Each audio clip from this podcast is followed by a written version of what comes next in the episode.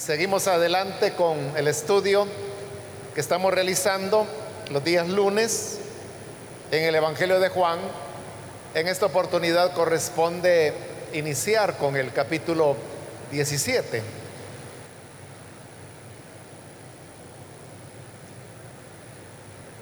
Dice la palabra de Dios en el Evangelio de Juan, capítulo 17, versículo 1. Después de que Jesús dijo esto, dirigió la mirada al cielo y oró así. Padre, ha llegado la hora. Glorifica a tu Hijo para que tu Hijo te glorifique a ti. Ya que le has conferido autoridad sobre todo mortal para que Él les conceda vida eterna a todos los que le has dado. Y esta es la vida eterna, que te conozcan a ti, el único Dios verdadero, y a Jesucristo, a quien tú has enviado. Yo te he glorificado en la tierra, y he llevado a cabo la obra que me encomendaste. Y ahora, Padre, glorifícame en tu presencia con la gloria que tuve contigo antes de que el mundo existiera. Solamente eso vamos a leer. Pueden tomar sus asientos, por favor.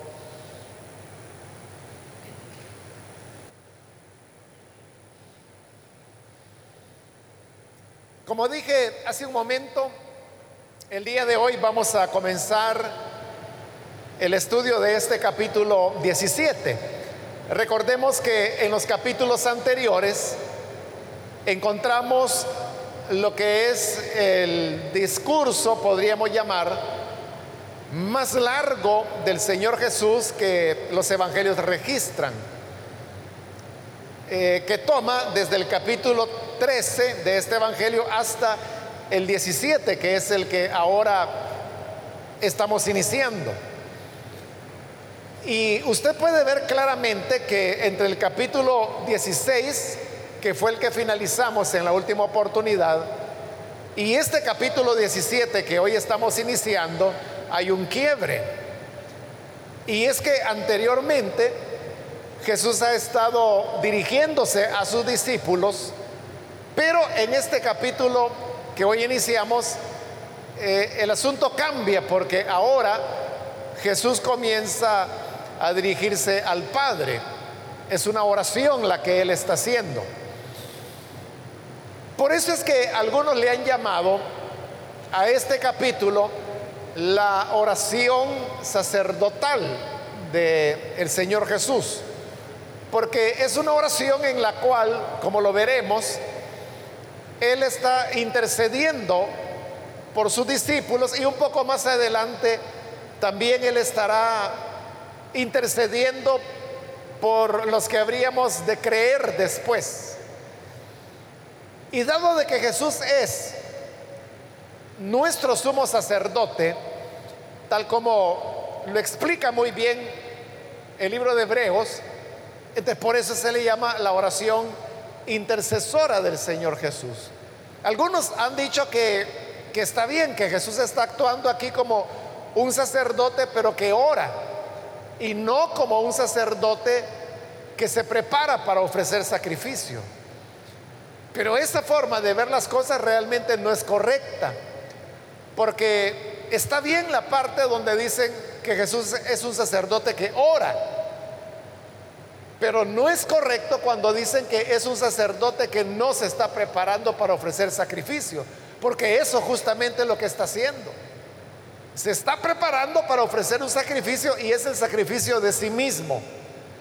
Y por eso es que desde el primer versículo de este capítulo 17, o sea, desde el inicio de la oración, él comienza a hablar del sacrificio que ofrecerá dentro de unas horas.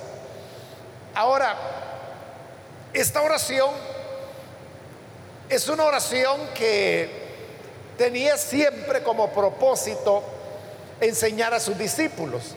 Es decir, que Jesús oró en voz alta, porque si no lo hubiera hecho así, no habría habido manera en que los discípulos recogieran los contenidos de esa oración y los pudieran reelaborar en lo que hoy es este capítulo 17. Entonces Jesús estaba orando al Padre, pero lo hacía en voz alta para que sus discípulos escucharan. De tal manera que Jesús sabía que ellos estaban oyendo y por esa razón ciertamente es una oración, pero es una oración muy cargada de enseñanza. Y obviamente no es que el Hijo le esté enseñando al Padre, sino que las enseñanzas que Jesús está ofreciendo a través de esta oración son para sus discípulos. Pero como es una oración entre el Hijo y su Padre, podemos decir que aquí estamos entrando en un campo muy íntimo de la relación entre las personas de la Trinidad, entre el Hijo y su Padre. Pero no solamente eso, sino que también es una plática o una oración en la cual el Hijo le está hablando al Padre no de elementos, bueno, sí hay algunos elementos terrenos, pero también hace mención de aspectos que tienen que ver con la eternidad. Por eso es que este capítulo 17 es una oración que se hace en la tierra y consecuentemente dentro de un momento histórico específico. Pero también es una oración que se está realizando con miradas a la eternidad y a la morada del Hijo con el Padre, que es donde ahora Él va a volver. Eso, hermanos, en términos generales, es lo que vamos a encontrar en este capítulo 17, que al mismo tiempo es la conclusión de este largo discurso que el Señor ha venido expresando y que, repito, comenzó en el capítulo 13. Ahora, dice el versículo 1 de este capítulo 17. Después de que Jesús dijo esto, se refiere a todo lo que él ha dicho en el capítulo 13, 14, 15 y 16. Después de haber dicho esto, dice que dirigió la mirada al cielo y oró así. Padre. Este gesto del Señor de levantar su mirada al cielo para hablar con el Padre ocurre otras veces en este Evangelio de Juan, no solamente aquí. El lugar más próximo es en el capítulo 11, cuando el Señor llega frente a la tumba de Lázaro y ahí dice exactamente las mismas palabras que el Señor levantando su mirada al cielo, le dijo, Padre, gracias porque tú me oyes, fue lo que le dijo en esa oportunidad. Entonces, otra vez, lo que Jesús está haciendo es orar. Y luego de haberle dicho, Padre, le dice, ha llegado la hora. Recuerde que precisamente en el capítulo 13, también comenzó esas menciones que Jesús ha venido haciendo acerca de, la hora. Aunque realmente Él también lo menciona antes del capítulo 13, cuando por ejemplo Él decía, mi hora aún no ha llegado. O cuando en el capítulo 7 sus hermanos le dicen que por qué no va a Jerusalén. Y entonces él le responde, es porque mi hora aún no ha llegado. Entonces vea, a lo largo del Evangelio, Jesús viene repitiendo e insistiendo que su hora no ha llegado, la hora no ha llegado. Pero a partir del versículo, perdón, del capítulo 13, así comienza precisamente el capítulo 13, dice, sabiendo Jesús que la hora había llegado, de salir de este mundo para volver al Padre. A partir de ese capítulo 13, la cuestión es que esa hora que el Señor ha venido diciendo que no había llegado, ahora Él está diciendo que esa hora ya está cerca, pero cuando digo cerca, muy cerca. Y así ha venido expresándose durante estos capítulos del 13 al 16. Pero hoy, al llegar al 17, finalmente dice, ha llegado la hora. Esto significa que ya no hay que esperar más por ella, sino que su hora ha llegado. Como le he explicado en otras ocasiones que hemos visto esos pasajes donde Jesús hace mención a la hora, la hora tiene que ver con su pasión, su muerte, su sepultura, su resurrección y su ascensión. Es decir, que la hora es un periodo de tiempo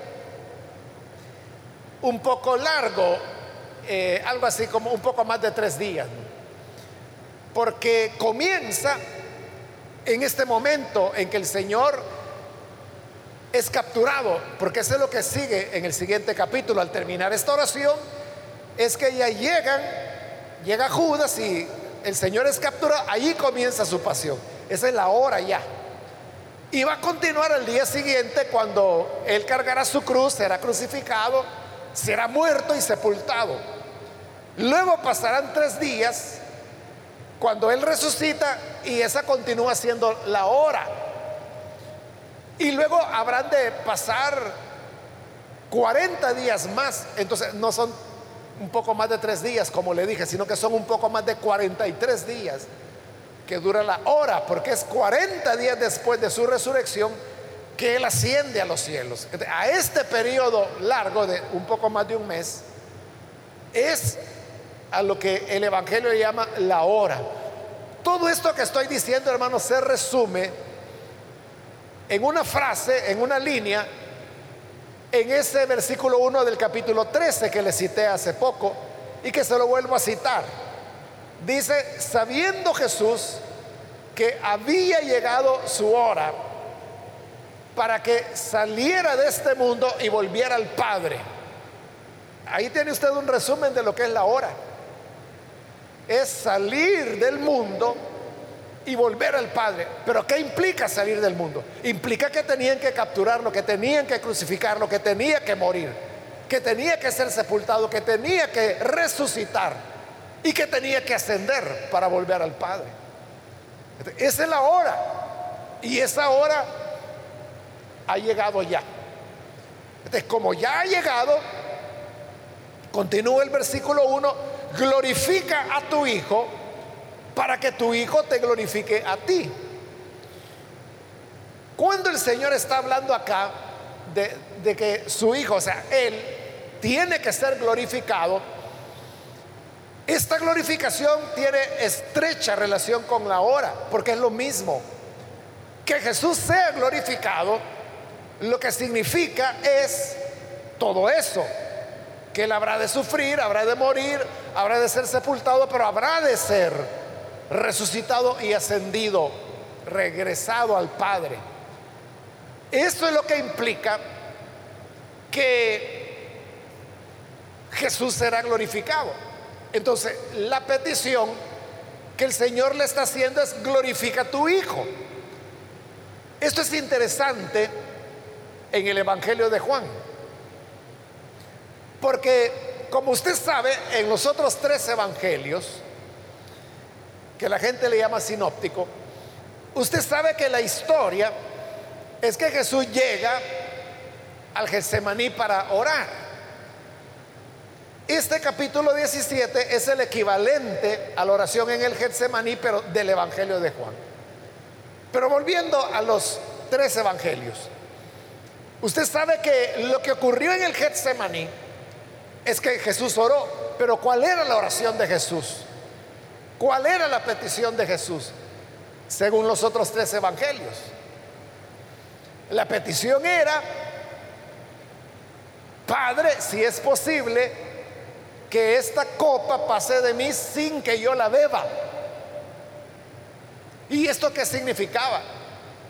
Que lo que el Señor le estaba diciendo es, si es posible que yo no tenga que pagar el pecado de la humanidad, si es posible que no tenga yo que ser destituido de tu gloria para redimir a la humanidad, que así sea, porque todas las cosas son posibles para ti. Entonces lo que Jesús está pidiendo en los otros tres evangelios es que si es posible, que Él no tenga que morir. En cambio, usted puede ver en este evangelio de Juan que es lo contrario. Jesús lo que le está pidiendo es morir, solo que en el lenguaje de Juan, ¿verdad? Que es ser glorificado. Porque se lo acabo de explicar. Para Jesús ser glorificado era su muerte, su sepultura, su resurrección y su ascenso. Él está diciendo, glorifica a tu Hijo. En otras palabras, lo que le está diciendo, llegó la hora, ahora quiero morir y quiero ser sepultado. Eso es lo que está diciendo. Es decir, lo contrario de lo que los otros evangelios dicen. Claro, en los otros evangelios se nos relata que fue una oración insistente que Jesús hizo en tres ocasiones. Hasta que en la tercera ocasión el Señor finalmente le dice, pero no se haga como yo quiero, sino que se haga tu voluntad. Y cuando Él acepta la voluntad del Padre, que es que debe morir o ser glorificado, en el lenguaje de Juan, entonces regresa a los discípulos y les dice, descansen ya, porque él ya, ya logró vencer, digamos, su yo y someterse al designio del Padre. En cambio, en este capítulo 17, no vamos a encontrar ninguna expresión de duda, y menos ninguna palabra que Jesús haga al Padre diciéndole, que si es posible la copa pase sin que Él la beba. Es todo lo contrario. Aquí lo que hay es un Jesús resuelto que tiene una claridad plena de cuál es su misión. Y su misión es la de morir y ofrecer su vida para luego ser resucitado y ascendido. Eso es ser glorificado. Y es lo que le está pidiendo al Padre cuando le dice, glorifica a tu Hijo. Ahora, si Él era glorificado, dice, para que tu Hijo te glorifique a ti. Lo que le está diciendo es, Padre, tú glorifícame a mí y yo te voy a glorificar a ti. Si hemos dicho que la glorificación del Hijo es su muerte y resurrección, entonces, ¿cuál es la glorificación del Padre? ¿Cómo va a glorificar Jesús al Padre? Lo explica en el siguiente versículo, que es el 2. Ya que le has conferido autoridad sobre todo mortal, para que Él les conceda vida eterna a todos los que les has dado. Este, el Padre es glorificado por el Hijo cuando el Hijo otorga vida eterna a los mortales que por el hecho de ser mortales significa que no tenían la vida, pero Él se las otorga. En ese acto de Jesús de otorgar vida a los mortales, Él está glorificando al Padre. Ve entonces, el Hijo es glorificado al morir y ser resucitado y ascendido. El Padre es glorificado cuando él le da vida a los seres humanos. Entonces, la petición es así. Glorifícame a mí. Es decir, yo ofrezco mi sacrificio. Y cuando yo haya sido sacrificado, Padre, yo te voy a glorificar a ti dándole vida a los seres humanos. la petición tiene tres elementos, va en este orden. Glorifica a tu Hijo, el Hijo te glorificará a ti dándole vida a los seres humanos. Esa es la oración que Él está haciendo. Por eso es, hermanos, que En otras oportunidades yo lo he dicho, pero a lo mejor lo oyó y no sé si le causó interés o oyó y simplemente lo dejó pasar y no le puso atención. Pero otras veces yo he dicho que la gloria de Dios es la salvación de los seres humanos. Cuando un ser humano es alcanzado por la gracia de Dios y recibe vida eterna, eso es lo que le da gloria a Dios. Eso es lo que significa que la gloria de Dios es la salvación del ser humano. Es lo que Jesús está diciendo acá. Ahora, llegamos al versículo 3. Este versículo, hermanos, presenta una dificultad, pero leámoslo primero. Dice, y esta es la vida eterna. Como él acaba de hablar de que él va a dar vida eterna y que en eso es glorificado al Padre. Entonces dice, y esta es la vida eterna. Que te conozcan a ti, el único Dios verdadero, y a Jesucristo, a quien tú has enviado.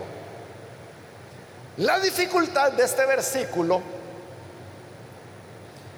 es que Jesús está utilizando la expresión Jesucristo para referirse a él mismo. Lo notó, ahí está, ¿verdad? En el versículo 3, esta es la vida eterna, que te conozcan a ti, el único Dios verdadero, y a Jesucristo. Es Jesús que está hablando y que está diciendo que reconozcan a Jesucristo. Es decir, que está poniendo en boca de Jesús la expresión Jesucristo. ¿Cuál es el problema con eso? Que esa expresión Jesucristo no fue elaborado sino décadas después de que Jesús ya había fallecido. Por eso es que en ningún evangelio usted va a encontrar en boca de Jesús que Él se refiere a sí mismo llamándose Jesucristo. Este es el único, es la única ocasión en que ocurre. Algo que no pudo darse, porque nunca Jesús utilizó esa expresión para sí mismo. Y es más, los discípulos que anduvieron con él tampoco, jamás, nunca le llamaron Jesucristo. Eso, como le digo, fue elaborado años después y fue elaborado por Pablo. Pablo es el primero que junta los dos nombres de Jesús y de Cristo. Pero vea, para que se pudiera juntar los nombres de Jesús y de Cristo, era porque ya había una aceptación de que Jesús era el Cristo. Era un reconocimiento a su naturaleza humana y a la misión divina que el Padre le había dado, porque como humano Él era Jesús. Pero como misión del Padre, Él era el Cristo. Al juntar Jesús y Cristo sale Jesucristo, que une su elemento humano con su misión divina. Como digo, Pablo fue el primero que comienza a utilizar la expresión y la primera vez que aparece en, en las cartas, que fue lo primero que se escribió, recuerde que primero se escribieron todas las cartas y por último se escribieron los evangelios. Y se cree que después de los evangelios fueron las tres cartas de Juan y el Apocalipsis.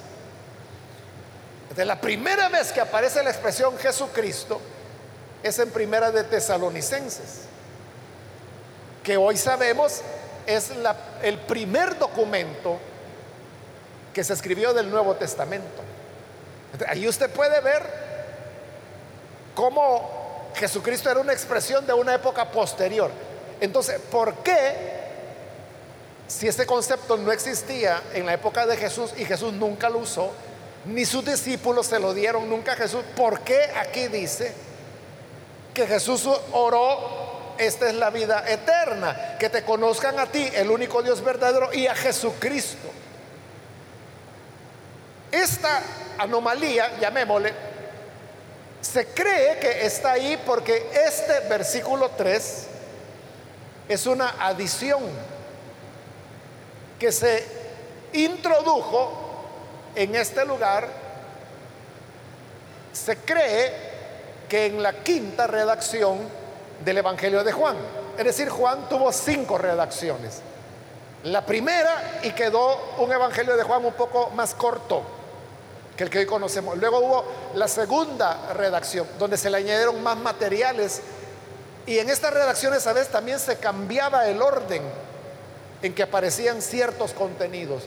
Luego vino la tercera, luego la cuarta. En la quinta redacción se cree que es donde se introdujo este versículo. Eso, hermanos, de distinguir la primera redacción de la segunda, de la tercera, de la cuarta, de la quinta, y que se fue incorporando en cada redacción, eso es algo muy meticuloso y muy técnico también. Por eso es que cuando tuvimos la introducción al Evangelio de Juan, yo solo le mencioné y le dije, Juan es un evangelio que tuvo cinco redacciones. Y le aclaré, cuando hicimos la introducción, que fue hace años atrás le aclaré que, yo no me iba a meter en ese campo precisamente por eso, porque es algo muy técnico, muy compendioso tener que ir desarrollándolo y explicándolo.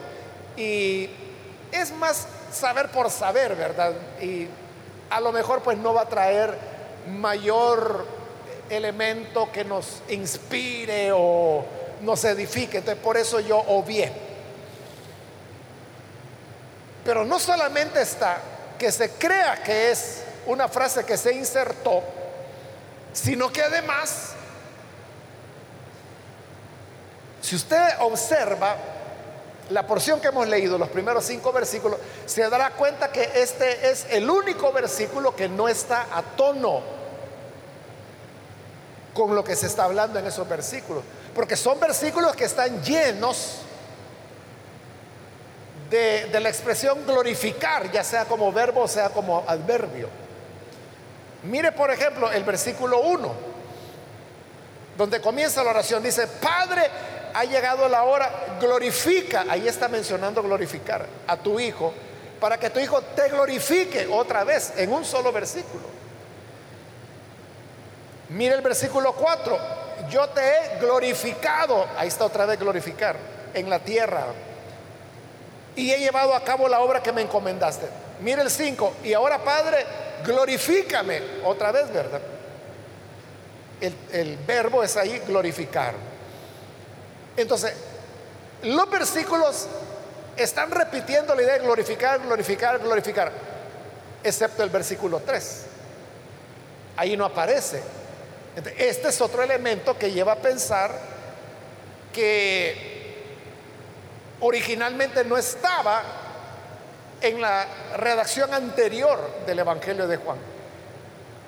Pero hay una razón de por qué lo colocaron ahí, por qué lo insertaron ahí. Y es porque en el versículo 2, como lo vimos, Jesús hizo mención a la vida eterna.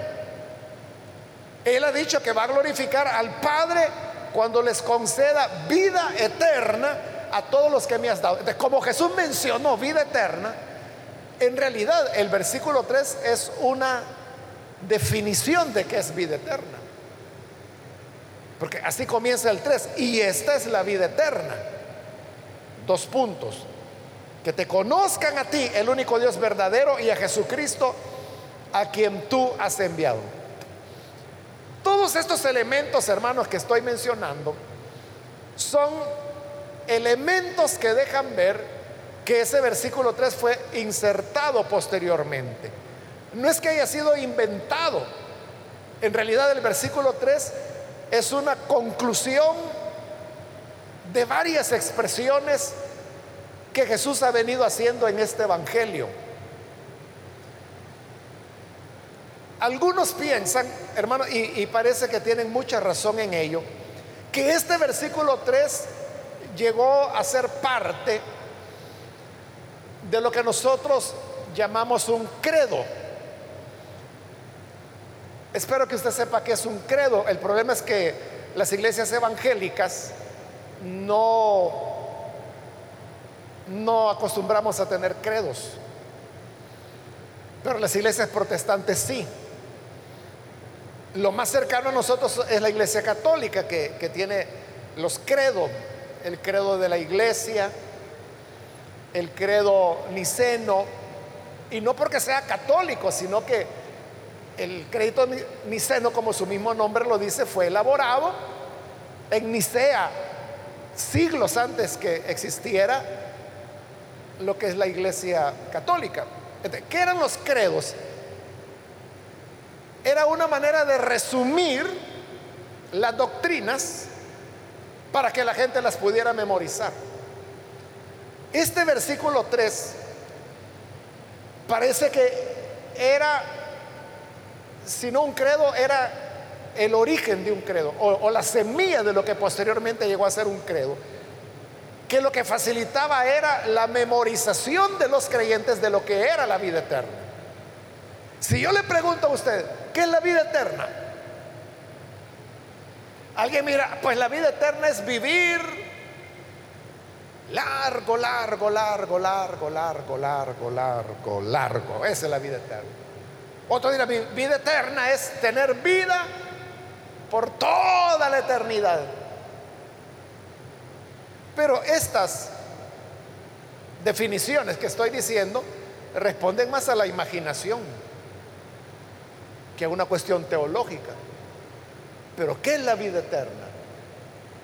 Lo que los primeros cristianos, al menos de las iglesias samaritanas, que son las que redactaron este Evangelio de Juan, memorizaban que vida eterna es que te conozcan a ti, el único Dios verdadero, y a Jesucristo a quien has enviado. Eso tiene un sabor a credo, ¿verdad? Eh, muy fuerte. Como Primera de Corintios 15, cuando Pablo dice que el Señor se apareció primeramente a los apóstoles que había escogido. E, eso tiene un sabor a credo aún más fuerte que este pasaje. Hay varios pasajes en el Nuevo Testamento que, fueron las semillas que posteriormente dieron paso a, los credos, que son definiciones doctrinales de una manera concisa. Y era conciso porque era para memorizar. Esta explicación es mucho más teológica de la vida eterna. ¿Qué es la vida eterna? La vida eterna es que conozcan al único Dios verdadero y a Jesucristo a quien Él envió. Pero note entonces qué se está diciendo. La vida eterna es conocer al Padre y conocer a Jesucristo. Y note que ya lo confesaban como hombre y Cristo, Jesucristo. Por eso está la expresión ahí. Porque fue una elaboración posterior de los cristianos. Cuando la insertaron acá, la insertaron porque Jesús mencionó la vida eterna. Entonces ellos quisieron aclarar que era la vida eterna. Y no se dieron cuenta que al hacerlo cometieron un anacronismo. Es decir, que pusieron en Jesús una expresión que él nunca conoció, porque nunca se usó mientras él estuvo en su ministerio, ni los apóstoles usaron. Recuerde, los que redactaron el Evangelio de Juan lo redactaron cuando todos los apóstoles habían muerto ya. Ya está, ya todos habían fallecido. Esta es ya la segunda generación de cristianos. Por eso manejaban muy bien ya el concepto de Jesucristo. Pero yendo al tema de la vida eterna, entonces vida eterna, en primer lugar, fíjese que no es algo que se gane porque mucha gente tiene ese concepto, ¿verdad? Que si voy a recibir vida eterna es porque me esfuerzo, es porque ayuno, es porque sirvo a Dios, es porque yo mortifico la carne. Y yo no le digo que sea malo todo eso. Está bien, hágalo. Pero nada de eso que haga le podrá otorgar a usted vida eterna nunca. Porque la vida eterna no es algo que ganemos, no es un mérito, sino que la vida eterna es un don que recibimos en el momento que conocemos al Padre y conocemos al Hijo. Pero ¿qué es conocer a Dios, digamos? ¿Qué es conocer al Padre? ¿Qué es conocer a Jesucristo? Es llegar a comprender exactamente quién es Dios y quién es Jesucristo. Porque yo puedo tener ideas de que Dios existe y que Dios está en el cielo. Y si tengo imaginación, puedo decir, es que Dios es un viejito de barba blanca y larga que está sentado en una nube. Ese es Dios. Y yo puedo decir que lo conozco. Eso no es conocer a Dios. Conocer a Dios y a Jesucristo es tener una revelación con Él. A lo mejor lo puedo entender mejor de esta manera. Los que somos cristianos de primera generación, es decir, que en algún momento de mi vida, de nuestra vida, llegamos a la conversión. Antes de la conversión, todos sabíamos de Dios, todos sabíamos de Jesucristo. Y si nos preguntaban, ¿usted conoce a Dios? Sí, hubiéramos dicho. ¿Cómo es Dios? Pues poderoso, es el creador, es el que envió a su Hijo. ¿Y quién era Jesucristo? Ah, Él fue el Hijo de Dios, vino a la tierra, sanó a los enfermos y luego murió crucificado. O sea, todo eso lo sabíamos antes de ser creyentes. Uno podría decir, yo conozco a Dios, conozco a Jesús. Pero ¿qué ocurre en el momento de la conversión? Allí es donde verdaderamente conocemos a Dios y conocemos a Jesucristo. ¿Por qué? Porque ahí es donde se establece no solo un conocimiento de Dios y de Jesucristo, sino que por ese reconocimiento nos atamos a Jesús, nos enlazamos con Él y Él comienza a ser nuestra vida, comienza a ser nuestra esperanza como lo dice la escritura, Cristo en nosotros, nuestra esperanza de vida. Pero además se convierte en nuestra cabeza y nosotros en sus miembros, como lo vimos al final del capítulo anterior. Es una dimensión totalmente diferente. Esa es la vida eterna. Cuando usted llega a comprender esas cosas, Ahí es cuando recibe la vida eterna. La recibe porque lo conoció. Y lo conoció porque recibió vida eterna. Son elementos que, que se conjugan. Es una explicación, hermanos, elaborada, ¿verdad? Que, se requiere tener claro elementos teológicos para poderle entender, pero yo confío que usted los tiene y las está entendiendo. Pero ese es bien diferente a decir, la vida eterna es vivir millones, millones, millones, millones, quintillones de años. O sea, como digo, esa es su imaginación.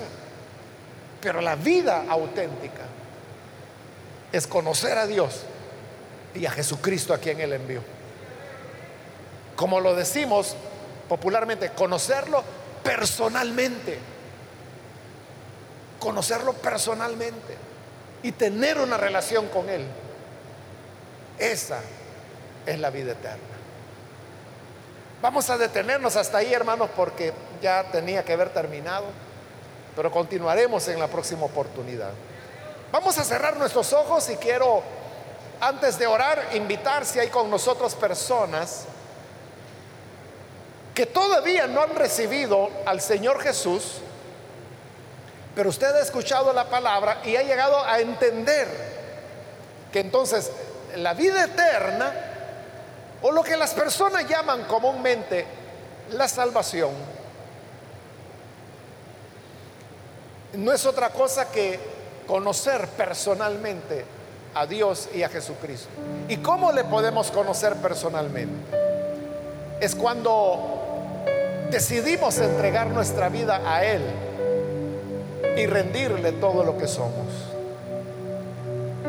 Si hay alguna persona, algún amigo o amiga que todavía no ha recibido al Señor Jesús como su Salvador, yo le quiero invitar para que en el lugar donde está le reciba y para hacerlo solamente póngase en pie en el lugar donde está. No tiene que caminar, no tiene que venir al frente, solo donde está, póngase en pie. Y al ponerse en pie, sabremos que hay alguien y oraremos por usted. Puede hacerlo en este momento. O si hay alguien que necesita reconciliarse con el Señor, también hoy es la oportunidad para hacerlo. Puede ponerse en pie y vamos a orar por usted.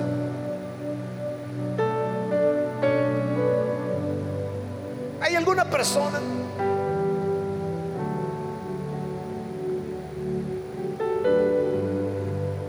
Hermanos,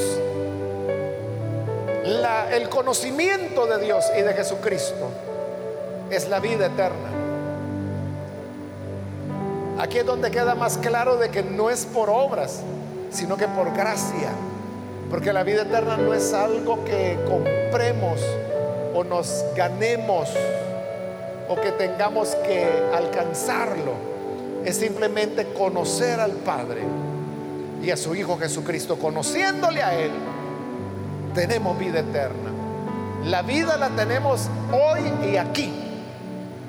No hay que estar esperando el fin del mundo. Cuando conocemos al Padre y a Jesucristo, allí comienza la vida eterna. Así que movámonos siempre en este ámbito de la eternidad. Señor, gracias te damos por tu palabra. Ella ahora nos enseña la maravilla de que al completar tu obra, tú glorificas al Padre entregando vida eterna a los mortales como nosotros. Gracias Señor. Pues siendo criaturas mortales, tú nos exaltas y nos elevas a la categoría de hijos tuyos y nos llamas a participar de esa eternidad en la casa del Padre, donde fuiste a preparar lugar para nosotros. Ayúdanos para que en nuestra vida, en esta tierra, podamos vivir dignamente de la vocación a la que tú nos has llamado.